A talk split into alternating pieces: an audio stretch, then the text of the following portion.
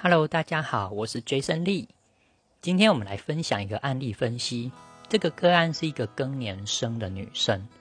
她想知道今年或是明年创业好吗？做补习班分校或者是投资补习班分校好吗？那她本身武曲天府做命宫，武曲化权对宫七杀，能力很强大，企图心也很强大，对自己在事业上的期望很高。而且做事有魄力，为了达到目的可以坚持下去，坚韧不拔，个性果决务实，不怕困难。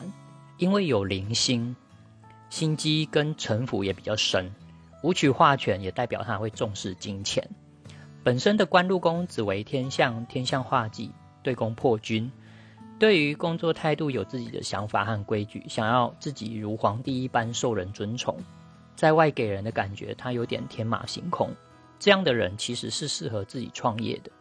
因此他确实是可以创业。那今年的流年迁移宫跌到本命的父母宫，今年的太阳有化权，在命迁线上有权，流年夫官线有天同化科，所以今年要创业也是可以，也会有念头想要创业。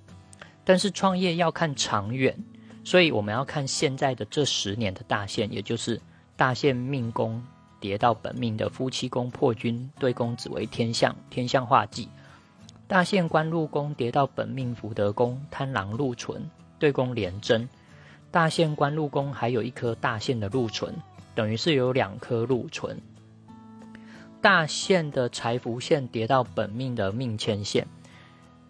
有武曲化权，有天府星。大限的命宫宫干又给了大限财福线一个武曲化权。等于是有两个舞曲化权，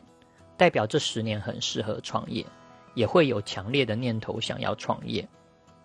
下一个十年是第四大线的命宫，跌到本命的子女宫右臂天喜星对宫天机巨门红鸾擎羊。第四大线的大线紫田线呢，代表财库的紫田线舞曲天府零星，还有一颗第四大线命宫宫干的禄存。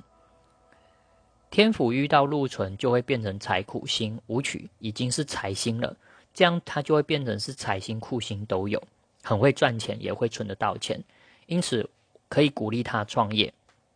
但是人生最无奈的就是这个 but，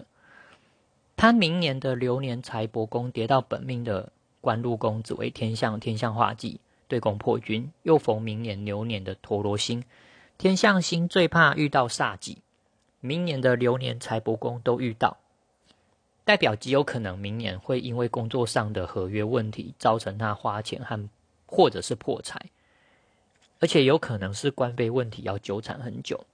虽然他的明他明年的流年子女宫跌到本命的仆役宫，会有流年禄存遇到本命仆役宫的天良星，流年紫田线上有天良有禄存，看起来会存得到钱。但还是无法避免因为工作上而产生官非状况，影响理财和赚钱。而且很重要的是，它暗合了流年负极线，有天机巨门、擎羊、红鸾跟右臂，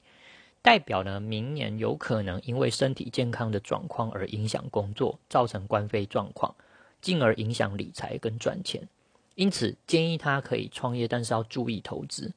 尤其是补习班分校的投资，不论是要做股东，或者是是自己当补习班老板，都要注意官非的问题，